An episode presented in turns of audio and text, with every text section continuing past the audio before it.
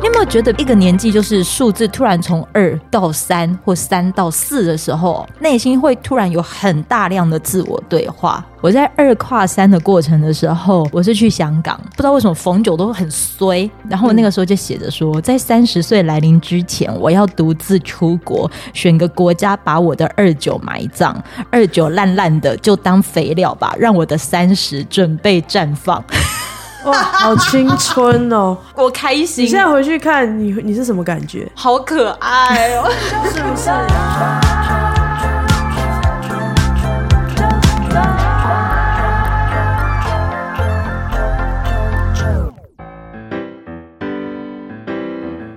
欢迎收听周团，我是周周。这一次的周团呢，想要来跟你阅读的一本书，名字就叫做《一直走就不怕孤独了》。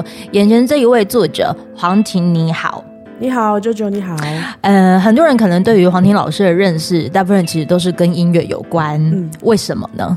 因为我是一个作词人，所以大家可能会最容易看到我的名字的地方是一首歌的作词人。嗯、呃，其实很多的一些音乐作品都可以看得到老师的这一些呃上面。其实有时候我们可能如果在播歌的时候，最喜欢看的就可能是作词人是谁，作曲人是谁。可是我曾经有听过一位创作者，他说就是写词很容易，就是会把自己的情绪，也就是会曝光出来，所以他大部分的创作都以曲有关。哦，那我不会写曲，所以我没有办法逃避这个问题。嗯。那如果是以作词来说的话，在这个创作上已经有多长的时间了？呃，如果是以写歌词来讲的话，大约是二零零四年开始，嗯哼哼，所以到现在几年了？现在是二零哦，快十九年了，十九年的时间。是写歌词，对。但如果是写文字的话，基本上我。从小就开始，十岁就开始写日记吧，一直写到现在。我先讲一个最入门的开始哦，因为其实有些人可能呃会好奇说，老师有哪一些的这个词的创作、音乐作品的创作，其实像是包括你有一起合作过的孙燕姿、梁静茹、嗯、周华健，甚至是杜德伟、杨宗纬、梁文音等等的，就是你的一些音乐作品都有被这些歌手诠释过。对，你觉得他们诠释了你的每一个词，应该对你来说都是生命吧？是，所以你每一次在做这一些的生命的传呃传递的时候，透过这些歌手从他们的口中唱出来的时候，你每次听到会有什么感受？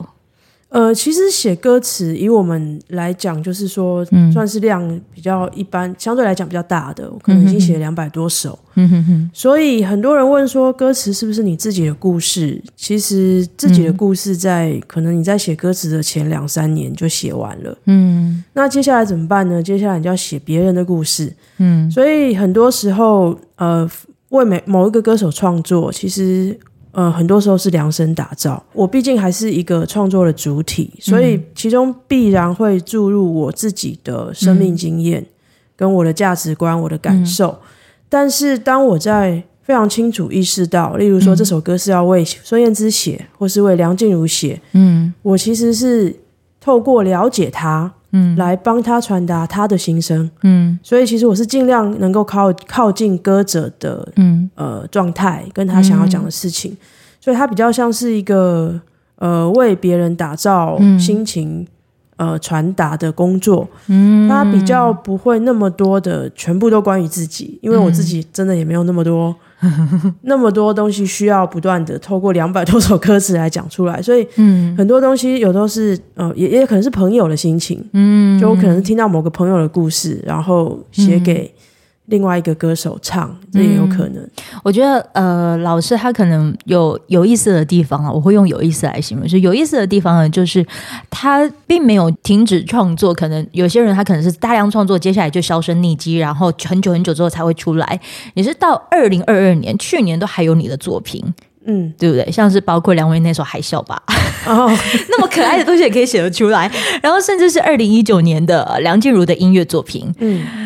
很多人可能都因为那一张专辑，就是我好嘛？太阳如常升起，可能都有就是被疗愈到，是应该有很多人给你这些回馈吧？对，有的。有那当然是我，我觉得他其实很大部分要归功于静茹是一个非常疗愈的歌者，嗯，所以我常常会说，假如我的歌词写了六十分，嗯，被他唱出来就是一百二十分，哦，那对，因为我觉得。歌曲是一个集体创作的过程，嗯，所以包括写曲的人，你要碰到一个非常贴合这个旋律的，嗯，呃，歌词的旋律，嗯，然后非常会传达这个歌词的歌者，嗯，那它是一个整体加成的效果，嗯，所以如果说呃，静茹的专辑很疗愈的话，嗯，我觉得。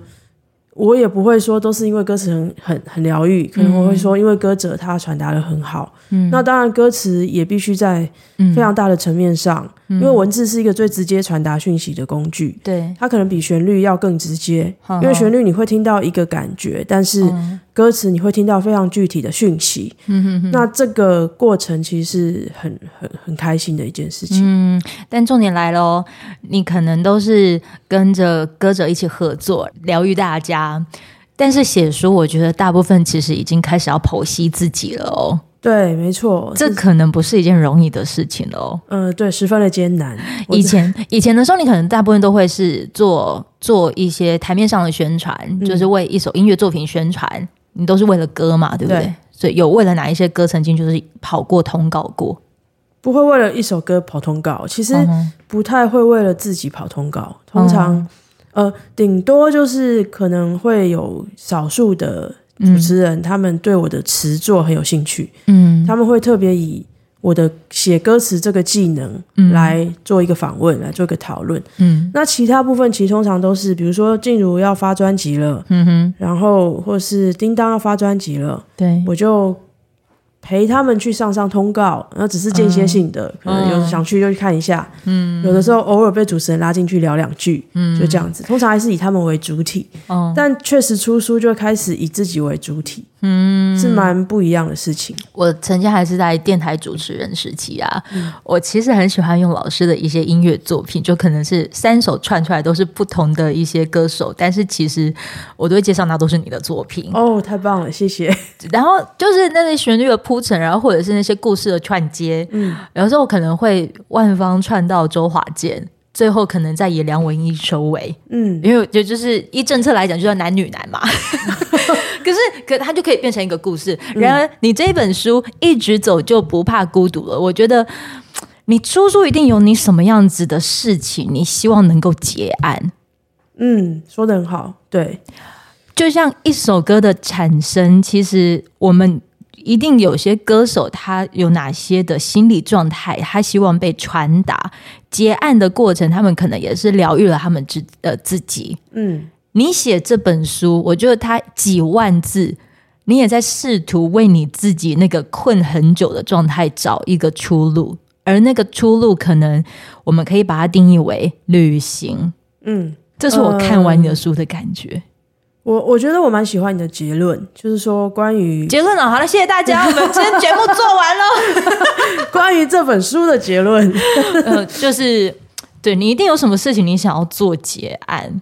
呃，对，应该是说它是一个三三字头年纪的心情的总结。三字头年纪，对，所以也就是说，我现在其实已经离开三字头年纪了，啊、我已经进入四字头年纪了。对，所以在我进入四字头年纪的时候的那一刻，嗯，嗯，我觉得我好像需要告别一些一些三十岁所累积下来跟所不所需要断舍离的东西哦，所以我就靠着写这本书。你靠着写这本书，你花了多久的时间？呃，哇，这段如果断断续续来讲，它应该长达八年，八年的时间。对，但如果真的说很集中来讲，其实就是两三年的事情。嗯，两三年比较集中，那前面八年会酝酿，会会不断的修改，开始，嗯，然后推翻，再开始，嗯，所以其实像第一篇去圣母峰基地营那一篇，其实光是那一篇我就改写过三次，嗯、哇，所以在后面。终于知道我要怎么写了，嗯，才开始从那个方向出发。我先跟听众朋友介绍一下这一本书哈。他刚才为什么就是会提到圣母峰这件事情呢？是因为其实你从这一本书，你除了可以看到一个人如何为自己的心理状态做结案，为他可能三跨四的这个的过程当中，有些想留下，有些想带走，但大部分他都其实都想要留下。麦哥铁照啊！然后另外一个呢是，如果你可能就是真的在疫情闷坏，你不知道去哪里就是旅行还是什么的时候，其实我就借由他的照片还是他的过程，他可能会激起你还希望能够，嗯，你想要出走这件事。你有没有觉得，比如说一个一个年纪，就是数字突然从二到三或三到四的时候，就是内心会突然有很大量的自我对话？嗯。因为我可以跟老师分享的是，你刚才讲到的就是你三跨四的过程。我在二跨三的过程的时候，嗯，我是去香港，然后我写的方式，因为我总觉得不知道为什么逢九都很衰，哪里来那种那种那种各种的衰，我没有办法形容。然后我那个时候就写着说，在三十岁来临之前，我要独自出国，选个国家把我的二九埋葬，二九烂烂的就当肥料吧，让我的三十准备绽放。哇，好青春哦，好青春哦！我的妈呀！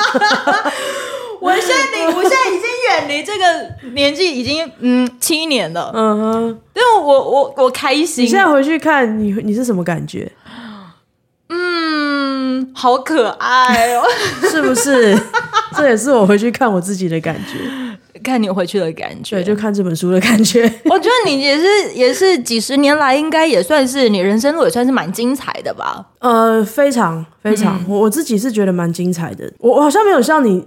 这样子觉得烂成这样，你你的二九真的这么烂？喔？好烂哦！怎么个烂法？我有点好奇，虽然变成我在访问你，怎么跟聊一下？怎么个烂法？比如说，呃，那个时候卢凯彤他就是有做了一首歌，就给二十九岁的遗书。对，我有听过哦。然后我就是特地飞去香港去看看他，然后同时那个时候我的年纪也就刚好是在这个时刻，嗯、比如说情商，比如说在那段时。间公司的动荡，可能你会有所谓的黑函事件。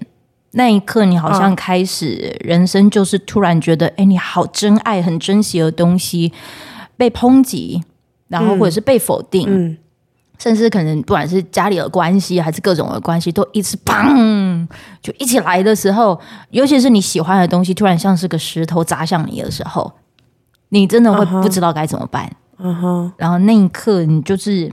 一直不断的，可能就是各种的自我对话，嗯，就是想出路，嗯，所以你可能就是突然领悟到了这一点，就是好，如果我要选择继续活下去，那我必须要把这些烂烂的、糟透的东西可以变成转移，我觉得就是转移这件事，对，所以它有严重到，嗯。呃，你会想到生死的问题，当然。虽然可能过了几年之后，你会觉得那个很小，可是你不可以去否定掉当下，你可能就是觉得它很巨大的那种各种压力。对，是的，是的，对，这其实是我每一次在录很多故事，很想要跟大家说的，就是很多人可能都会有所谓的老生常谈啊，嗯、还是各种的啊。可是每一次我的录故事，都很想跟他们讲说，你现在当下看到的很巨大，都是很正常的事。嗯，对，只是对，这这个可能是我的诠释方式。我认同啊。就像我书中其实有写到一段关于在走圣母峰基地营，嗯，要不要放弃，嗯。的那个关卡的时候，嗯，我现在回去看会觉得其实那是一个很简单的事情，但是在书中我用用了还算长的篇幅描述我当时的心路历程，嗯，因为我一直在想我要往上走还是我就停在那里，嗯，我想了一整天，嗯，但是那一整天。其实对我来讲，我现在回想起来都好像过了很长，嗯，但是我的生命中确实可能是一个我相对来说比较幸运或者是正面的人，嗯，我确实没有严重到会觉得我的某一年特别烂，嗯，烂到我不想记得它，嗯，我倒是没有那么严重，嗯，那我只会觉得，呃，某某段时期的人生状态，嗯，好像不是那么的舒爽，嗯，那在那个不舒爽里面，嗯，呃，我。尽量的用正面的方式去面对它，嗯、去突破它。那我觉得这个算是我性格里面比较，嗯，可能比较云淡风轻的部分多一点的部分。云淡风轻，嗯、你现在讲出来云淡风轻，你明明就是当下可能会各种的波涛汹涌。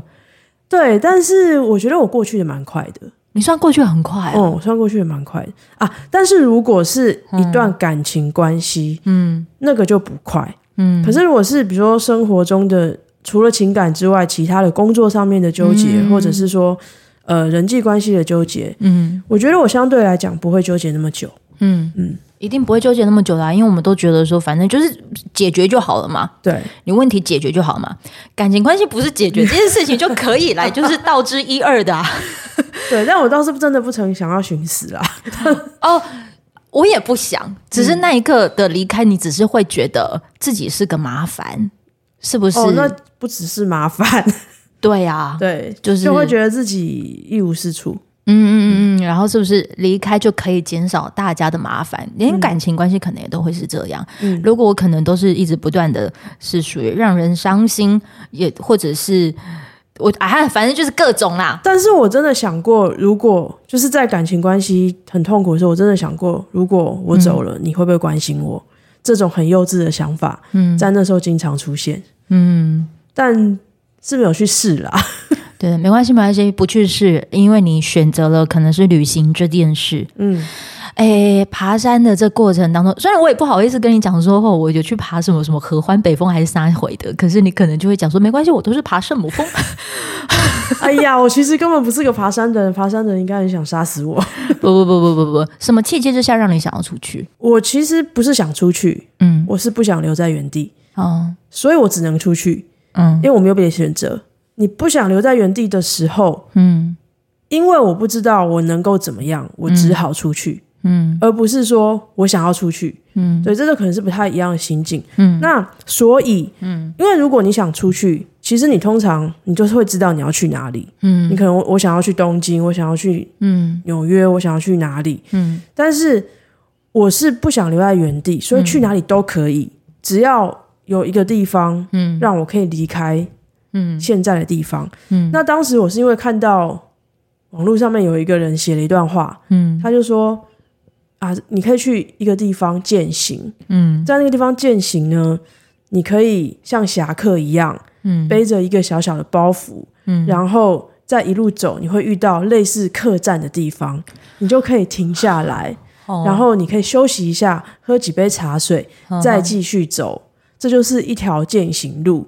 那我看到“客栈”这两个字，嗯，我就眼睛一亮，因为我是武侠小说迷，嗯、我是金庸迷，哇，跟古龙迷，嗯，所以我就想说，我的人生很想要成为一个侠客，可以去浪迹天涯。好好，那我没有想到，原来真的有一种这种可能性，会让你更接近这种生活方式。嗯，所以我当时就想，我可不可以离开城市，嗯，然后去这个在呼唤我的地方。所以我就出发了。嗯，那我想先问一个现实的哦，当你想出发之前啊，你会先掂掂自己几两重吗？我的几两重的意思就是说，你的、嗯、你的金钱足不足够？你那个时候如果你要上上班还是干嘛的，嗯、就是会各种现实考量。会，一定会。嗯、呃，但是我觉得在身体状态，我比较大意。嗯，我当时对于身体状态，我没有太多的思考。嗯，所以我才去了一个，所以我一个从来不爬山的人，才去了一个五千多公尺的高山，并且在中间有高山症，而且有髂胫束症候群。嗯嗯，那金钱的部分，其实因为当时正在一个工作，在在上班，嗯，所以我还在公司里面，嗯，就是那个时候其实还好，因为你还有稳定的收入，你只是暂时的离开两个礼拜，嗯，所以其实问题不大。这那个会思考到比较实际的问题是。在这四段旅程的最后一段，嗯、其实我就选择了离职。嗯，在选择离职的时候，你就会考虑了，因为你要从一个公司体系的人，成为一个自由工作者，对，这是需要勇气的。这是真的。我现在是自由工作者八个月啊，你才八个月吗？嗯，我怎么哦？你有没有感觉好像很很稳？对啊，我感觉你的心，因为我记得我是花了，嗯，当时有一个人告诉我说。通常至少要花一年，一年的时间哦。对，而且那只是通常，很多人花到两年去适应这个状态。好好好。对，那我后来就发现，确实，我其实是在第三年，嗯，我才觉得如鱼得水，嗯、就是我我才觉我才发现我超级喜欢。嗯，可是在我离开工作的前两年，我都是不安的。嗯、那那个不安其实包括。我我有房贷啊，嗯，所以你你失去了一个每个月固定的薪资，对，光是第一个问题，你就要想你的房贷，对，因为你可以不吃不喝，嗯，你可以不住，对，但你不能缴不出房贷，对，这是一个非常现实的问题。你可以去住朋友家，你可以不花钱，你可以一毛钱都不花，可是你得缴房贷，对，所以你就是要先离职的时候，我当然就是先努力，先把一年的房贷存好，就、嗯、是给我自己有一年的时间。嗯，希望这一年我可以找到其他的谋生的方式，这样子。嗯，是有一些，因为我是金牛座的嘛，我毕竟还是一个比较实际的人。我也是很实际啊，我离开是为了就是要开始，嗯、应该说我订了房子了。嗯，我总是要存我的头期款。你也订了，我只有要出来，我才能存到头期款。我没有出来，我存不到。这个是我。是很妙吧？嗯，对，所以你怎么知道你出来可以存到头期款？离开我才会觉得我的自由度更大，而这一些的自由都是我知道，嗯、我我有我摩羯座，嗯，个人走一种比较踏实的路线，非常。对。所以如果我发现到我离开才会更那个心可以更定，嗯，或者是我的自由度更大，我知道我只要去我我很多事情我只要去努力就可以有，嗯，那我就必须要出来，嗯，所以。如果你的离开是为了，呃，你你只能一直走。可是我觉得我的离开是为了回来，回来我自己。嗯，就很像是你写这一本书，其实我觉得你也是在回来你自己。嗯，不不管你可能爬了几座山，或者是呃遇到了几个人，对，嗯，我觉得那个其实都只是为了想要再更加靠近你自己。虽然可能我们的方式，呃，你一定也会有一些音乐陪着你。大家都这么认为，但是其实很难的原因是这些地方都没有电，嗯，所以你没办法听音乐，嗯，因为它没有电，嗯。那其实这个很有趣，就是比如说，呃呃，西伯利亚铁路上一定有，所以我、嗯呃、我那时候其实有在听音乐，但是，嗯，比如说你去你去玉空河。嗯，它是一个极致的荒郊野外，嗯，它是没有电力，它甚至没有讯号，嗯，所以我们其实因为我们是三艘船一起划，我们是用 walkie walkie talkie，嗯，我们是完全就是一种非常类比的非常传统的方式，嗯，那在喜马拉雅山山脉践行的时候，其实电力也很很有限，所以你不会想要把电用在听音乐，嗯，那其实在那个时候也呃，就像你说的，其实他非常回到自己，嗯，你其实。光是听你自己内心的声音，你就会觉得非常非常多，嗯，你会听不到别的声音，嗯，以及你可以听大自然的声音，嗯，但是这些历程都产生了一些情绪跟反刍，嗯，他回来的时候会在我的歌词创作上面会有一些启发，嗯，跟完全意想不到的灵感，嗯，这个是旅行在音乐上面给我的东西，嗯，这本书它记录了你去了哪一些的地方呢？呃，四算是四四四大路线，对，一个是喜马拉雅山山脉的圣母峰基地营，嗯。啊，它的它的简写叫 EBC，嗯，如果喜欢山脉健行的人，嗯、应该会非常了解这条这条路线，嗯，它就是从它就是从两千多公尺的地方走上五千多公尺的圣母峰基地营，嗯，什么叫基地营呢？它是攀登圣母峰之前的。嗯集合地，嗯，也就是说，因为攀登圣母峰，你不太可能一个人，你一定是一个登山队。嗯，那登山队他们要去攀圣母峰之前，他们会在基地营先集合，嗯、然后因为圣母峰是八八四八嘛，嗯，现在数字不太一样，但反正我们我们以前念的是八八四八，嗯。那他们要在五千多公尺高的地方开始准备攀上去之前，他们会在那个地方聚集。嗯、那我们一般的凡人、非专业登山者，我们就是走到那个地方，我们就要回来，因为我们不可能去攀圣母峰。对，所以这是第一条路线，要花大概八天的时间走上去，再花三天的时间走下来。然后第二个地方是加拿大有一条河叫玉空河，玉空河。对玉空，嗯，它是一个呃加拿大西岸的。嗯。一个内陆的河流，嗯，那我会去这条河流，是因为我看过一本书叫《不去会死》，他是一个日本人，一个日本的单车环游世界的人。对，他写到他在他骑到御空河的时候，他看到满天的极光，嗯，那个极光给了他生命很大的启发。嗯，所以。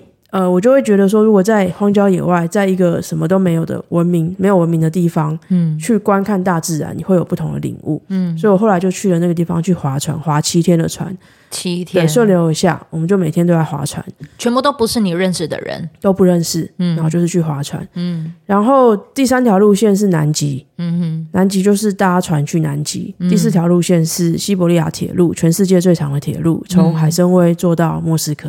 嗯，那这四条路线其他都是长途的跋涉，好好，所以我会呃用这长途的跋涉来整理自己的内心，嗯、告别一段呃年纪，嗯，一段岁月，嗯，一个人，嗯，看来这个人应该也算是蛮重要。你是不是一直都会被问到？对，但其实我觉得也还好。诶，其实我发现大家没有想，没有我想象中的对这个人有兴趣。嗯，其实还好。嗯，就大家知道说我要去告别一个人，嗯，那我才想，我想其实每个人的生命中都一定也不一定，但是应该很多人都会有这个告别某个人的经历。他不一定是你的爱人，他可能是亲人，嗯，或者是朋友。那在你生命中一个很强大的情感连接突然断裂的时候，嗯。嗯你会怎么去感受它？其实这是一个很、很每个人都会经历到的事情。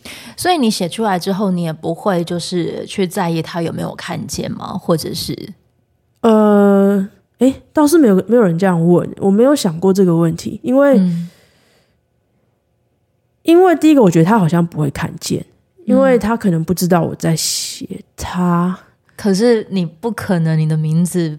就是没有人不会知，呃，应该是说做这一行或者是曾经靠近你的人，不可能不知道你哦。好，我应该这样讲，因为那个人后来去了国外，嗯哼，他不，他没有待在台湾，嗯哼，所以他在国外应该离这个圈子很远，所以我不确定他们。好，没关系，即便他看见了，那就看见了，因为我想以这段感情来说，我已经放下了，嗯。但是我三十岁所有的纠结，所曾经有的思考，嗯，我还没有完全的呃解决，或者是完全找到答案，嗯，但是。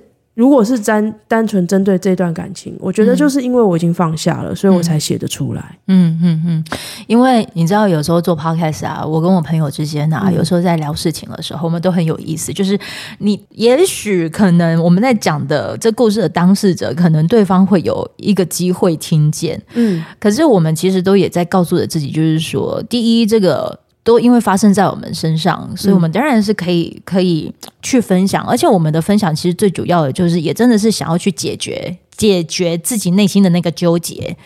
只有解决掉，你才可以再继续，因为人生路还很长嘛，嗯嗯，长到你无法想象，嗯，你也可以想象，无法想象是因为就是，如果你真的是活得很久远，你还是会遇到很多人，而你遇到这个人，如果你是带着纠结又进入到下一段关系。其实彼此都不舒服，嗯，那你要说很短也可以，说不定你放下这个纠结之后，再下一次遇见这个人，如果还是他呢，都是有可能的。你是说同一个人吗？当然，我觉得那是一定有可能的。OK，对，所以我以好久以前我曾经有看过一部日剧，它嗯、呃，应该算是电影，其实它就有点像在讲再见这两个字，嗯。再见这两个字，你也可以说是再也不见。可是你只有再见才会下次再见。嗯嗯嗯，对对。所以那个再见，其实也只是希望能自己再见到自己想要的那个自己而已。嗯嗯嗯，对。这是我在看完书之后，我其实一直感受到你你写的山水，你写的划船，你写的铁道，其实你都是在在写。你放下放下那个纠结的过程，对，没错，就是呃，透过长期的、反复的、嗯，乏味单调的过程。你有乏味单调？这些旅行是乏味单调的啊。其实你你你想想看，你你就是一直在走一条山路，嗯，然后它每天的景色都差不多，因为走路是很缓慢的，嗯，它其实景色变化可能。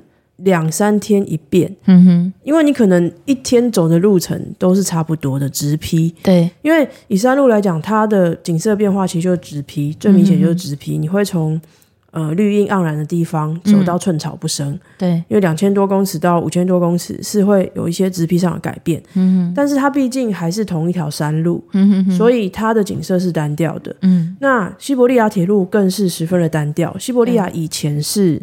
以前是放逐囚犯的地方，哦、嗯，所以它其实就是就是一个非常荒凉的荒漠之地，嗯，所以它那个铁路走的路线，你看出去都是一模一样的荒野，嗯、那每天就是在荒野，嗯、那绿空河也是啊，就同一条河一直滑，嗯，嗯。当然其实呃，在那个河上的感受是很好的，嗯、就是因为它它可以，例如说我很喜欢漂浮在，嗯。河面上，我会觉得很舒适，嗯、然后我会觉得很自由。嗯，你这样躺在床上看船上，看着天空，嗯、其实你会看到一个你在城市里面完全不一样的天空。嗯，可是它整个它整体来讲，它不像是比如说你去一个大城市，嗯，你每天都可以看到很不同、很丰富的东西，嗯，你每天都在接收很新的资讯，嗯，你每天都有很多刺激，觉得很开心，嗯哼。可是这样这些旅行是没有，它比较接近所谓的苦旅。嗯，但他没有那么苦，对他比较，嗯、他比较接近苦行僧，可是也没那么苦啦。我、嗯、我不敢讲那个是苦行僧，因为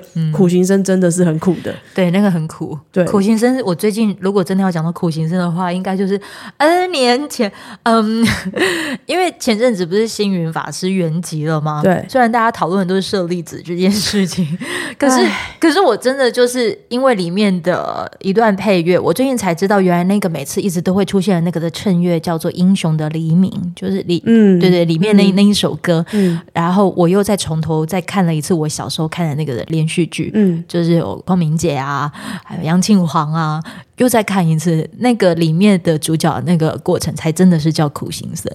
哦，对对对对对对，我我看的那一个，因为为什么会看的是因为那一部的《战世情缘》，它是那个星云法师写的故事，嗯嗯嗯，对对，又是再回去看，对，好，讲到苦行僧这件事，所以你觉得你的旅行还不算是到这种程度？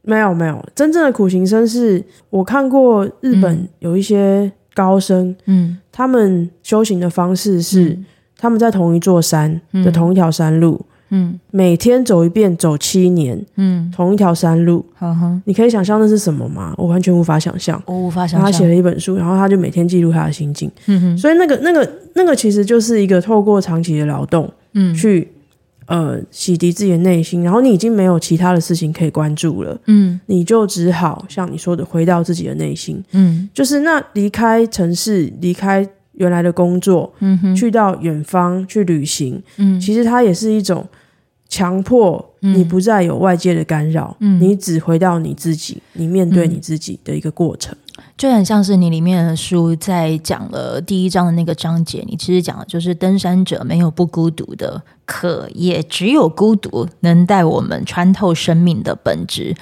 这应该也算是在记录着你穿透自己生命本质的一个过程吧。是，呃，以我自己来讲，我必须要说，可能个人真的是呃土象星座的概念啊。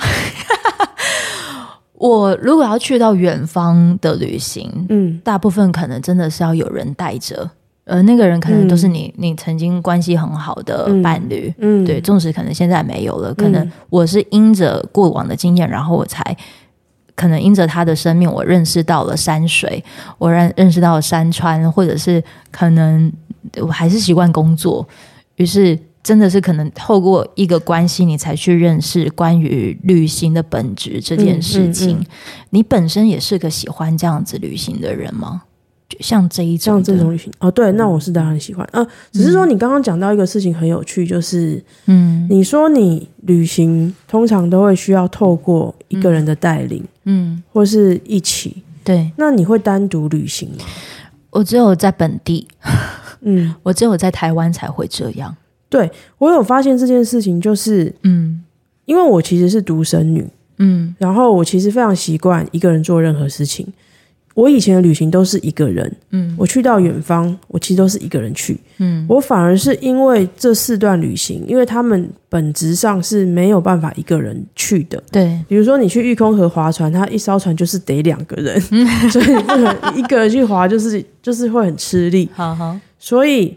呃，比如去西伯利亚铁路，其实西伯利亚铁路是最可能一个人的，但是我当时还是选择了跟了一个团，嗯，然后去圣母峰基地营，其实你一定得跟人一起，一定得有个向导带你上去，哦、你不能一起，你不能自己走，哦，所以这些旅行反而让我被迫，嗯，跟别人一起行动，嗯，它是我以前独立旅行之外的一个不同的经验，嗯，然后我会觉得，哦，我是在那样子的，因为我其实从小到大我不知道什么叫孤独。嗯，因为我本来就是在一个一个人的状态长大的，孤独对我来讲是一个生命的状态，它不是一种感受。既然是这样，那为什么你会突然在某时某刻感觉到孤独了？对，这个你要不要留到下一集讲？好，我提了一个时间的关系，因为你你刚刚听哦，就是。我笑太大声，让你耳膜震裂，对不对？没有没有没有没有。OK OK。刚才黄婷她讲了一个很有趣的状态，她是独生女，她觉得孤独已经成为她的就是生活状态，她不会去感受到孤独这件事情。人家的我们讲的孤独，可能她别人定义你，你才知道哦，原来这个行为叫孤独，但你已经在这里面了，对，可是你都不知道，对，一定是哪一个状态你。突然强烈感受到这两个字，你一定也会有。如果你也是可能独生女、独生子，或者是你真的也很希望说，如果你可能已经习惯这状态，但是你突然在某一刻强烈感受到孤独，我觉得黄婷接下来的故事可能会让你有机会，就是依然还是在这孤独里，你只是找回那个就是自在的状态。